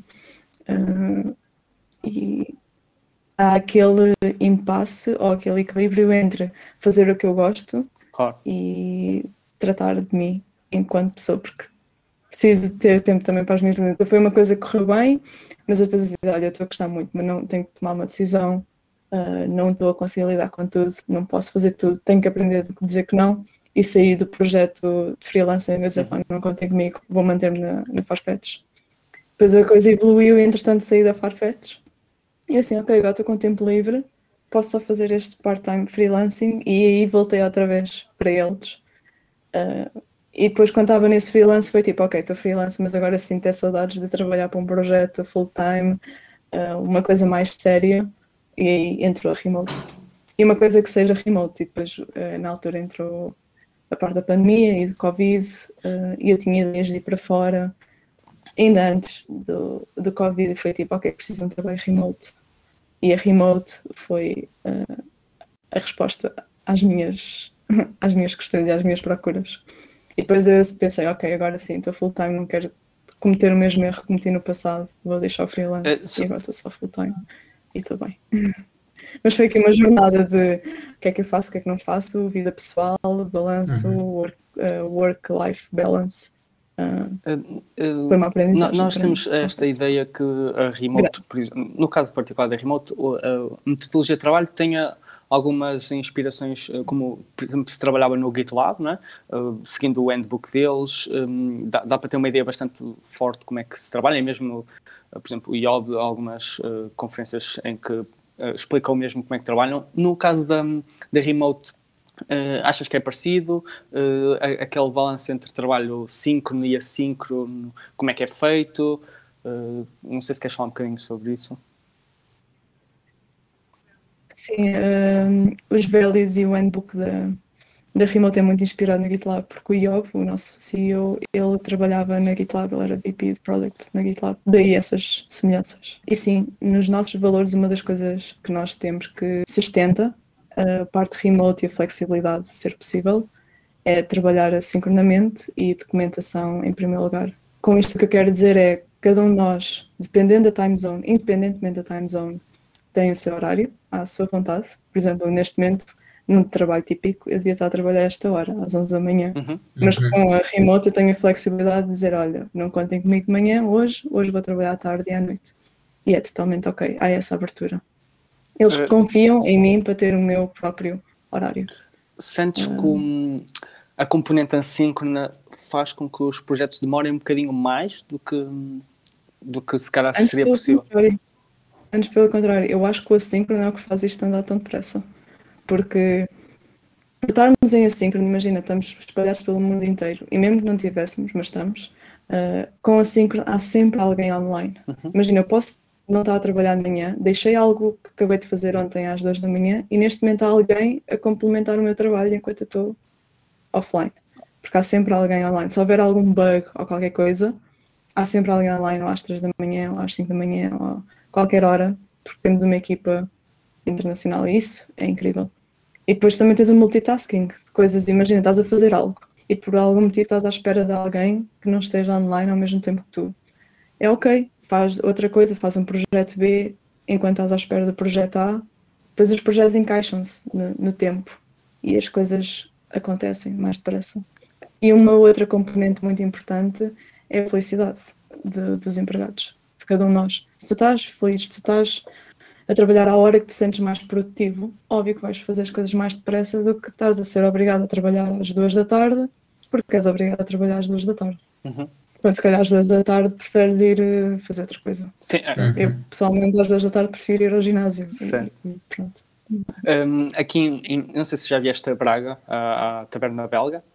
Uh, eu agora estou a fazer Não. publicidade gratuita, não, não sei porquê. Uh, acho que vou-lhe desligar depois para. É exatamente, desligar no final Ah, e explicar a situação. dizer que vou cortar esta parte se, se eles não, não contribuírem com um patrocínio qualquer. Uh, mas eu ia dizer uma coisa que é. ah, Já não sei em que palestra que eu ouvi, mas também era sobre uh, trabalho remoto e assim. E então queriam combinar um, e comer uma francinha. E, e o- e o grupo de amigos de- dessa pessoa achava extraordinário que ele podia sempre. Ah, ou seja. Ah, como ele trabalhava remotamente, eles diziam quinta-feira, quinta-feira, ele, na boa, Ah, sexta-feira, na boa, sabe, estava sempre na boa para ele, ele podia sempre ir, lá está, por causa dessa flexibilidade. Às vezes, se calhar, outras empresas forçam o síncrono, não é? Não, não dão essa liberdade e, e perde-se esta, esta parte.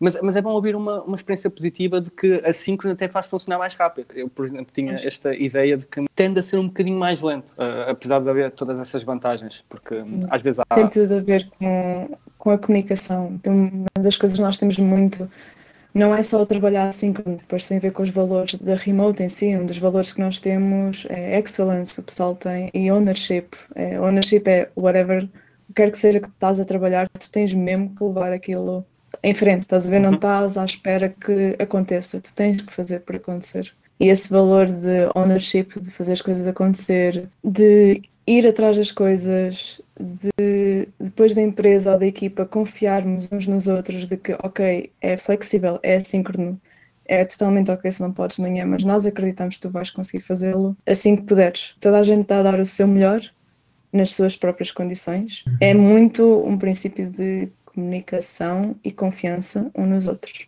Uhum.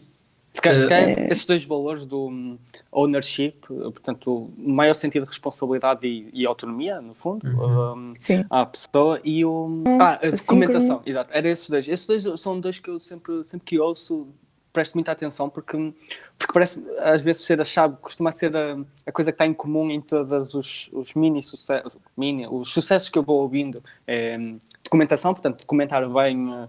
Uh, todos os processos, tudo o que fazemos e, e o sentido de responsabilidade, não é? Portanto, confiar também nos seus funcionários. Porque imagina, se tu estás num trabalho eh, flexível, pode haver, não oportunidade, mas pode calhar tu estás online e não haver mais ninguém online ao mesmo tempo do que tu. Ou seja, tu tens que ter algo que te possa ajudar que substitua uma pessoa do outro lado. E aí a documentação é priceless. É, é mesmo qualquer coisa que tu precisas, se precisas de alguém, é deixar tudo documentado o mais explicado possível para que a outra pessoa tenha tudo que seja necessário para continuar o trabalho ou para esclarecer a sua dúvida. Daí que a documentação é tão, tão importante.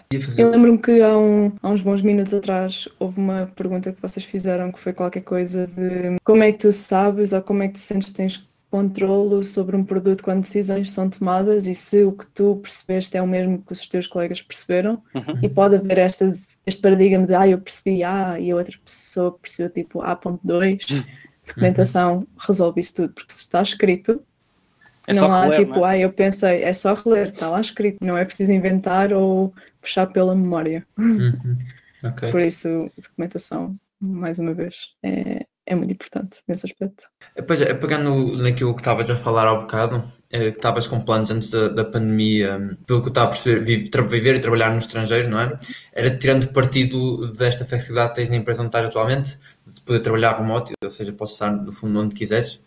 Depois a pergunta que tinha por cima dessa é como é que tu vês, para nós que somos portugueses, não é? E que temos, isto depende do ponto de vista, como queremos ser copo meio cheio, copo meio vazio, mas temos um dos custos de vida mais baixos da Europa, não é? Como é que tu vês essa, entendes, essa mudança? Para Provavelmente, se fosse para outro país da Europa, seria um país com custo de mais alto, ou seja, não, não podias ter o mesmo, a mesma qualidade de vida, nesse sentido, em que podias eh, ter tantas coisas affordable. uh, e como é que tu estás a, a, planear a tua, a tua carreira, porque lá está, nós somos jovens, não é? Também temos muito, a maior parte de nós tem esse, objetivo de trabalhar um bocado pelo mundo todo, até porque estamos numa área que o permite. Como é que tu, que já estás com planos de fazer isso, fizeste essa análise, que coisas é que aprendeste, coisas é que te apercebeste, coisas é que vês outras pessoas a fazer, isto lá está tudo antes da, da pandemia. Yeah. Antes da pandemia eu tinha muita ideia de ir lá para fora, estava muito fixa nessa ideia, era algo do género, antes dos 25 eu queria ir lá para fora, era assim, algo assim do género. Uh, e tinha muita ideia de ir para Berlim, ou para UK, ou Estocolmo, era assim os meus países de eleição. E queria ir na altura porque remote não era uma coisa, eu ia trabalhar para uma empresa lá para fora, hum. estava uma candidata de empresas lá para fora. E um dos motivos, sim, também era o custo de vida, porque, ok, é mais caro lá fora, mas também Pá, ganhas mais, o salário é muito melhor do que aqui sim, em Portugal. Sim, sim. Por eu... exemplo, Berlim os salários são imensamente mais altos e o custo de vida não é assim tão mais alto comparado a Portugal. Uhum. Mas depois com o Covid, desculpa, diz. Pois, a dizer. a dizer, eu por acaso ia só uma parte, eu estive em Estocolmo há duas semanas, é de longe a cidade mais bonita em que já estive. E.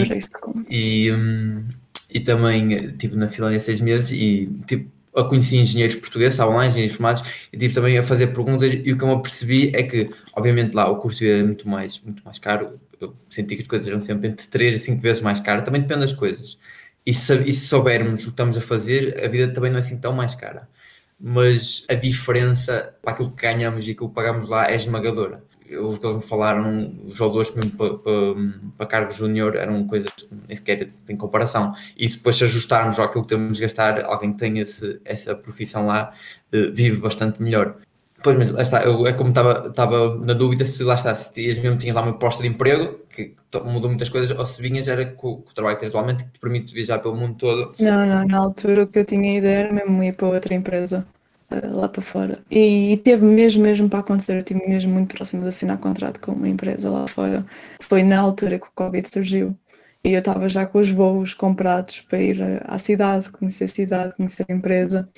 Covid surgiu, os voos foram cancelados, tudo parou. Foi tipo, será que eu ainda quero fazer isto? Será que é uhum. algo de cima a dizer não, mantém-te em Portugal?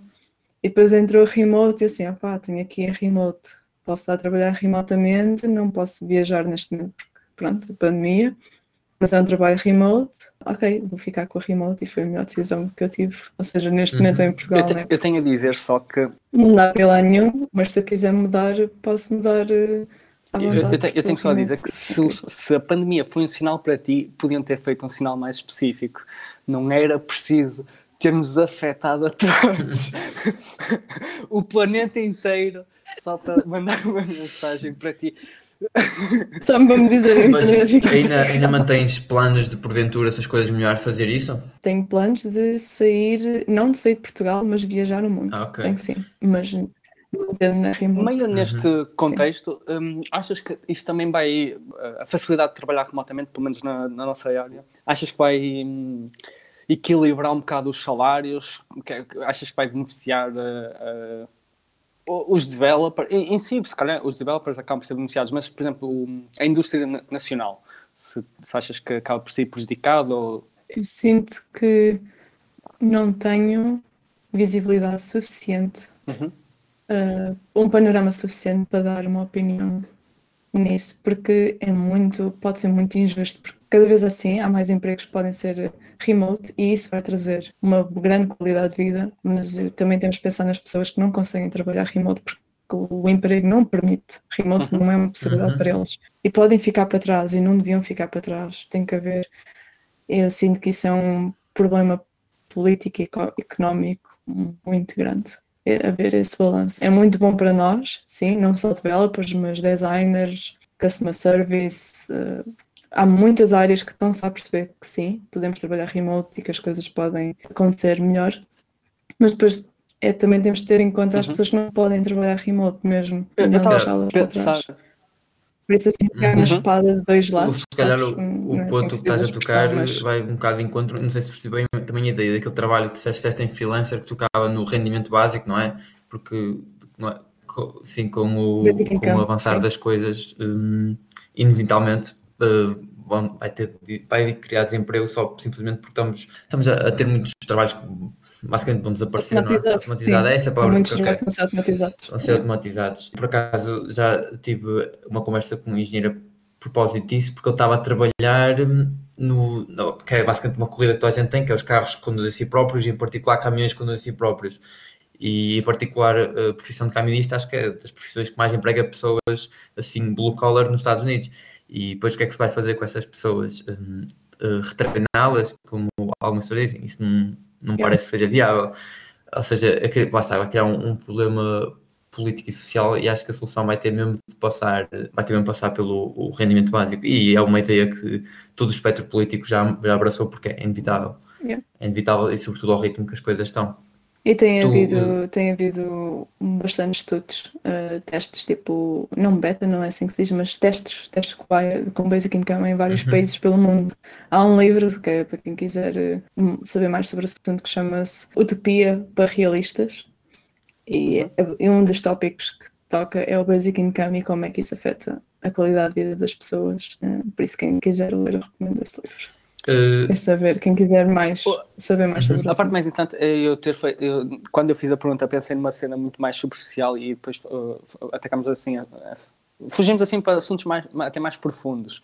Uh, porque eu estava mais a perguntar, uh, assim, mesmo num curto, curto prazo, de, por exemplo, os developers hoje em dia, porque é que havemos de escolher um, um trabalho remoto numa empresa portuguesa com salário relativamente mais baixo, podemos fa- mesmo facilmente sem mudar de, de casa, sem- mudar de nada, e escolher. um, e escolher outra empresa eh, no exterior. E, portanto, nós com muita facilidade podemos ter um salário mais alto, mas ao mesmo tempo Yeah. as empresas nacionais também têm, passam a ter acesso a uma pool de talento muito maior, não é? porque já não estão restringidas Sim. às pessoas da, daquela área. Mas, mas também foi, foi interessante termos fugido para... Mas eu sinto que vai haver um maior balanço. Por Uhum. exemplo, os salários eh, impensáveis, não é impensáveis, mas extremistas de São Francisco, Uhum.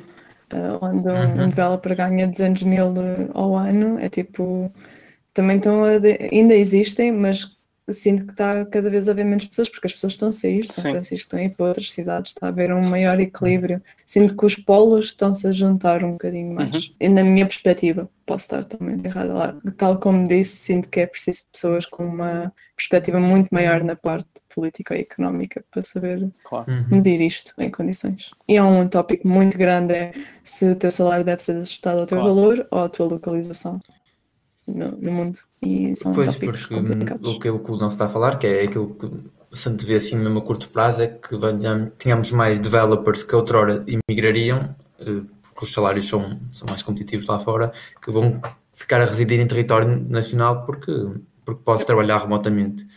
Eh, isso, lá está, por isso é que eu há bocado disse que o facto de nós vivemos num país com custo de vida baixo era um copo meio cheio, é um copo meio vazio, depende de como queremos ver, porque somos um dos países com, não é? Existem motivos que não são bons, pelo qual nós somos um dos países com custo de vida mais baixo, mas para nós que estamos numa das áreas com maior hum, oferta de emprego, e em que podemos trabalhar remotamente, podemos tirar partido disso e, e pessoas que estão nos, nos, uh, sítios geográficos com um custo de vida mais baixo que o nosso ainda podem tirar partido disso ainda mais, que é podemos estar a receber um salário como alguém na Alemanha sem ter custo de vida de alguém na Alemanha. E acho que isso é o, parece-me que é o que se vai começar a assistir, mas depois também as coisas, não é? A mão invisível vai levar as coisas ao sítio, se isso começasse a assistir assim numa escala suficiente.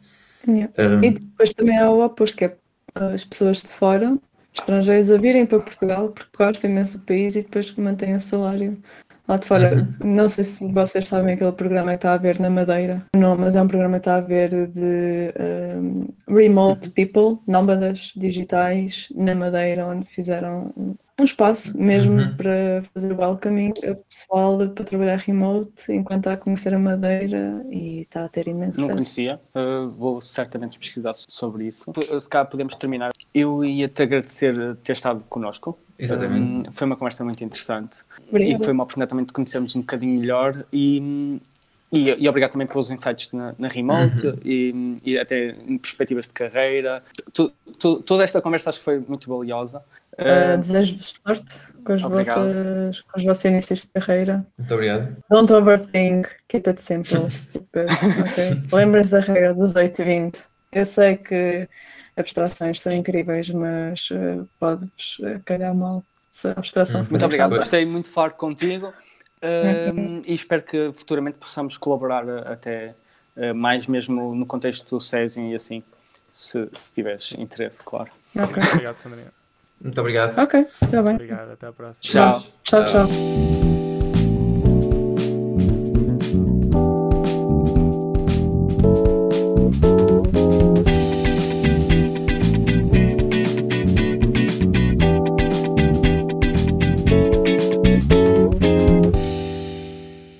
Nós normalmente, normalmente ficamos aqui mais um bocadinho uh, a falar um bocadinho. Um, o, o Felício queria, queria falar mais um bocadinho sobre o Basic Income. Não, mas antes, antes de chegar aí, pergunta. antes de chegar aí, queria fazer alguns pontos, mas an- antes de chegar aí, eh, também acrescentar naquilo que estás a dizer, eu partilho mesmo nessa opinião. Há certos raciocínios, ou insights, seria a palavra correta, que, hum, que eu adquiri. Eu ia buscar mesmo aquele exemplo dos vasos, em que eu disse que estava a repensar as escolhas de vida, e é mesmo assim. Porque a mim acontece muito isto, que é, estou a programar, e estou a meio de programar, e isto não é a maneira mais inteligente de fazer isto. Eu posso abstrair, é sempre, eu posso abstrair isto, posso cair na mais bem feito. Então é sempre aquela comissão que eu sinto dentro de mim. Porque eu nunca pensei assim, nunca pensei essa perspectiva que é, vou fazer isto funcionar, e depois disto funcionar, e o conceito está aprovado, etc, é que vou, se for, realmente não sei reescrever tipo de completo, mas pronto, mas vou passar, lá está, para uma coisa mais abstrata, encontrar padrões comuns, etc. E é uma coisa que me chateia muito.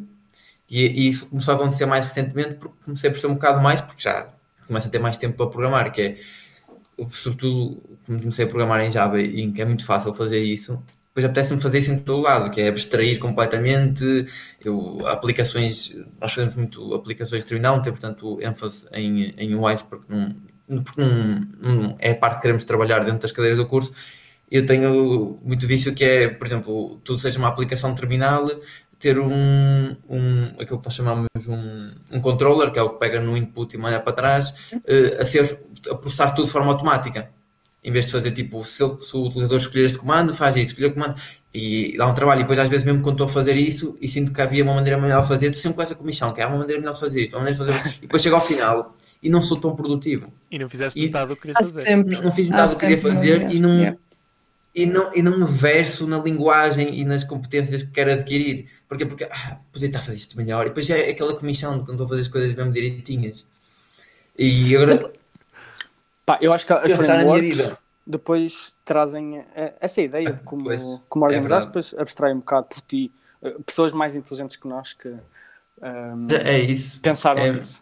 É, É muito camadas. Eu, eu acho que também tenho este, eh, este meu mindset de make it work and make it better. Também vem um bocado de, por exemplo, quando tu vês pintores, pronto, vou dar outro exemplo de design, e eles estão a fazer uma tela, ah, tipo a pintar um quadro. Normalmente os pintores é por camadas, primeiro vai tipo a parte de baixo, depois de- dá tipo um bocado o- as shadows, as sombras, os brilhos, mas é sempre muito tudo, sabes? É tudo ao mesmo tempo, ir acontecendo por camadas, não é tipo só por detalhinhos e depois outro detalhe. E eu sinto que é o mesmo com programação, é tipo, fazes primeiro acontecer, está lá o big picture da coisa, depois é que metes os detalhes, depois é que metes os refactors ou dry code, um, abstrações, o que tu quiseres, uh, mas é muito por iterações. E é aquela regra do ter 80% das coisas feitas em 20% do tempo, a rule de 80-20. Uhum. E, e aí Até depois se calhar podes perder um bocadinho do teu perder um bocadinho daquele teu hábito de abstrair as coisas demasiado rápido Uhum. ou demasiado cedo. É, eh, e também os seres humanos também são insaciáveis, portanto eh, temos que temos que aprender a lidar com É uma luta constante. Eu Com sinto isso. sempre que quando não estou a abstrair algo, há sempre aqui alguma coisa na minha cabeça a dizer ai, mas podias estar a abstrair. E eu, tipo, não, não vais abstrair. Make it work, deixa aqui um comentário, um to-do e fica para depois. Sim, sim. Porque É, se realmente for necessário, alguém vai lá fazê-lo. essa ideia de tudo é muito boa. Lá está, ma- mais uma vez, documentar, não é? Eh, eh, olha, eu fiz isto aqui, se calhar eh, há aqui esta às parte que não está. Yeah. E às vezes é mesmo ser eh, irónico no código. Sei lá, Sim. que há dias estávamos com um bug em produção. Uhum. Eh, Não era um bug muito grave, mas eh, lá está. Primeira regra de temos que corrigir o bug, Claro. mas não foi corrigido da melhor forma. Eu deixei lá mesmo um, um comment assim com o meu nome a dizer. Eu deixei assim aquela coisa do género: Don't judge. uh, if I could, I would commit this anonymously. Ou qualquer coisa assim do género. Mas tipo, foi. uh, Eu sei que o bug, o fixo foi muito mal, foi péssimo, mas funcionou. E depois, passado um dia ou dois, mandámos o fixo correto. Mas naquele período de dois dias, Claro. ao menos estava corrigido. E toda a gente estava aware de que foi um trade-off. É ok, desde que estejas aware de que o código não está depois bom. melhoras, não é? Depois tens a Tá ok. para- Está tá ok. Claro. E depois melhoramos. E depois, pronto, o fixo está bom e agora ficou ali um commit daquele mesmo shameful. uh, Claro. nem vou dizer o que é que fiz, mas está tá feito. Corrigiu. Acho que E é ok. já, é já ok. passámos por isso algumas vezes. que. Obviamente que é, é diferente porque é mesmo no curso, mas é- tem mesmo piada. Tipo, temos um. é, uma cena que é, já me aconteceu isto também, que é um dia antes de entregar um projeto, estamos com um bug. Mas é um, é um bug que hum, podemos olhar com ele e de repente torna-se uma feature, já não é um bug, é uma feature. é tipo, é só, é, ou seja, só é um bug se tu tipo, podes mudar os requisitos do projeto que deixa de ser um bug. Então torna-se uma feature. É uma coisa que eu- e, e depois lá está aí aqueles comentários muito engraçados que é pá, eu resolvi isto, mas está, está mal resolvido. diz, diz, Nelson. Olha, uma coisa que eu tenho uh, feito, desculpa, Nelson, interrompi-te. Não, não. Uh. Não, não, força, força. Ah, Uh, Estava a dizer, uma coisa que eu tenho feito. Obrigada. Uma coisa que eu tenho feito em projetos, por exemplo, fiz este para o, fiz para o meu site pessoal, num outro projeto que agora é um site project que anda a fazer. Bom, whatever, não interessa. Uma coisa que eu tenho feito em projetos pequenos ou médio e longo prazo pessoais é ter um documento chamado learnings.md, Uhum. tipo, normalmente tens o README, e depois eu tenho um chamado learningsmd, e que é onde eu ponho as coisas que vou aprendendo à medida que vou fazendo as Uhum. coisas.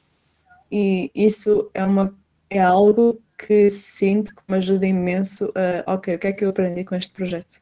Mesmo já tendo não sei quantos anos de carreira, há sempre qualquer coisa nova que vou aprender. Por exemplo, com este projeto do, do meu site pessoal, o LearningsMD é só boa learnings que tive de coisas mais sobre Svelte ou coisas mais em específico sobre animações, visto que foi um site mega um, extensivo em animações. E sinto que é um backlog de coisas, ou um resumo, não um backlog, mas um resumo do que é que eu aprendi de reflexão naquele projeto. Num outro projeto estou a fazer, estou a fazer a mesma coisa, mas aqui estou a explorar React Native. E é um projeto que já tem para aí dois anos, comecei quase há dois anos, e ainda não está acabado, mas é um projeto que eu trabalho assim 5 horas por Sim. mês, é tipo aos poucos. E esses learnings é incrível de ver, porque tipo, estou a ver o documento que já foi criado há um ano e meio, e as coisas que eu agora pego naquilo, ah, eu lembro que fiz isto, mas já não me lembro, vou ali ao learnings e tal, é qualquer coisa que eu há Hum. 10 Uhum. meses atrás escrevi sobre aquilo. Eu sinto que esse learnings, esse ficheiro learnings é muito que é uma- importante quando estamos a fazer um Uma grande dica. em algo novo. É ir documentar as coisinhas que vamos aprendendo, as pequenas coisinhas. E depois, se estás a procurar de emprego, tu até podes usar esse learnings para pôr no teu CV ou para pô- eh, eh, no, no teu resumo, a dizer, olha, fiz este projeto, ok, é um projeto, uma to-do list, ok, toda a gente faz to-do lists. Mas o que é que tu aprendeste Claro. aqui?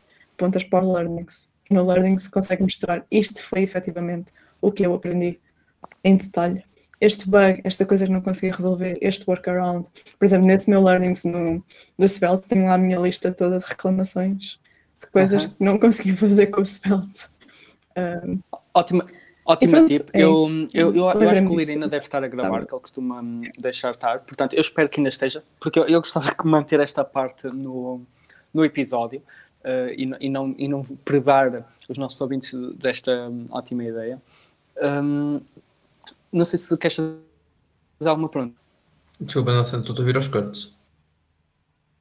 Ah, não sei se a Sandrina me ouviu bem. eu ouvi Eu não bem, estou a- eu não ouvi. estou a ouvir nada, mas não sei se quer saber falar para mim, Nelson. Estás-me a ouvir? Estou-te a ouvir. Estou-te a perguntar se tu não queres fazer alguma pergunta à, à Sandrina. Ou se calhar, aquilo que está a falar um bocado do, do BI é dos desafios que hum, eu vejo mesmo ao virar da esquina e que hum, a mim me interessa mais, porque lá está, porque também gosto dessas coisas, mas porque como sou de engenharia informática, acaba por ser um, não é? Intersetam de certa forma e não é propriamente uma ideia nova e, Mas- e apesar qual das é- pessoas Qual é Estou a falar em relação ao é, esse- é rendimento básico, ou Ah. UBI, Universal Basic Income, que é uma cena, hoje em dia na, na política americana já foi introduzida por um senhor chamado Andrew Yang, que era, foi um candidato democrata, Um, e ele, ele chegou a falar ao Joe Rogan e falou, e basicamente deu, deu algum holofote à ideia, mas não é uma ideia assim propriamente. Eu sou um bocado cético, não em relação à ideia, sou completamente a favor, mas sou um bocado cético se, se vai acontecer e como é que vai acontecer. Porque não é uma ideia assim nova, já existe pelo menos o mais cedo que eu sei é os economistas um, de Chicago, são economistas liberais, mas não é liberais como os americanos se chamam, os americanos chamam isso libertarian, assim uma coisa, eu não percebo, eles são estranhos.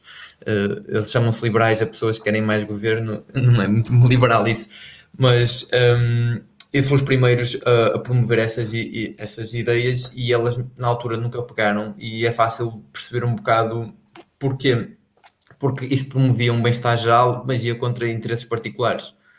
Uh, promovia um. Basta porque... Eu acho que o livro do uh, Utopia para Realistas era perfeito para ti. Não sei se gostas de ler ou não, mas esse livro é muito bom porque toca mesmo nesse ponto. Por exemplo, um dos pontos que tocou é que com, no estudo que fizeram nos anos 60 ou 70, num dos estados da América, não me lembro ao certo, mas um dos estudos que fizeram foi a liberdade que as mulheres tiveram por exemplo, uma das coisas que viram é que os divórcios aumentaram imenso, porque as uhum. mulheres tiveram a liberdade de serem quem querem se sentar às custas do marido. Isto, imagina nos anos sim, 60. Sim, sim. E como o dinheiro te dá a liberdade a fazeres aquilo que gostas e não estar presa. Sim, sim, sim. Hum. É, é, a Sandrina, acho que cometeste o erro de um, falar do assunto economia e política, porque é dos assuntos que o Felício mais gosta de conversar. Acho que já, pois, já deu é, para perceber. É verdade, é verdade. 10 minutos. Há pouco é que, é verdade. É que a tipo, na remote que às duas estavas acho livre, muito mas bem. se deres trela ao Filipe, pois é, é um bocado verdade. Não estás livre. É um Sim. bocado verdade. Eu, mas eu, eu dou o disclaimer, eu já me dou o disclaimer para mim, que é, oh, pessoal, eu gosto muito de falar. Vocês têm, tipo, se não se me deixarem falar, eu vou fazer essas coisas. Olha, não pares, acho que devia haver cada vez mais gente a falar de política, sinto que a geração, a nossa geração está muito desligada. Despegada, não, não é? tanto como antes, mas sinto que. Eu, está... eu acho que o, o problema nem está despegado, eu acho é que hum, eu gosto muito de ler, mas eu gosto de ler ficção, porque o mundo real já é demasiado real para mim. Eu não gosto de livros técnicos, gosto de ler ficção e hum, mas às vezes o que eu encontro na ficção é que hum, acaba por ser intemporal. Eu gosto muito de literatura russa, Dostoevsky, coisas assim do género. E, e, ele fala muito de, de, um problema aqui dentro, num dos livros, fala muito de um problema daqui dentro na, na juventude russa, ele é de 1860 que escreveu os livros, ou seja, 40 anos antes da Revolução Soviética, e um dos problemas que ele aponta é por isso que as coisas do etc. Um dos problemas que ele aponta é que hum, as pessoas, os jovens, estão cada vez mais interessados na vida política, mas não é em, em pensar pela cabeça deles próprios, é em, de certa forma, mandar a mensagem que está mainstream. E naquele, naquela altura a mensagem estava mainstream foram as ideias que depois mais tarde viriam a dar fruto à, à Revolução Bolchevique. E eu, eu digo que os jovens estão mais interessados em política e, e sobretudo, os, os jovens da nossa idade, 20 e poucos, estão muito, são muito ativistas, muito gostam de partilhar ou pelo menos mostrar que têm uma, uma visão política, mas a mim o que me parece é que começamos todos a pensar, e eu até escrevi um artigo sobre isso, começamos todos a pensar da mesma forma e eu não sei até que ponto é que é que as pessoas realmente querem saber e estão a pensar, ou é uma fachada porque hoje em dia toda a gente tem que ter um ponto de vista político. Olha, volta, trazer. Isso era mais uma hora de conversa.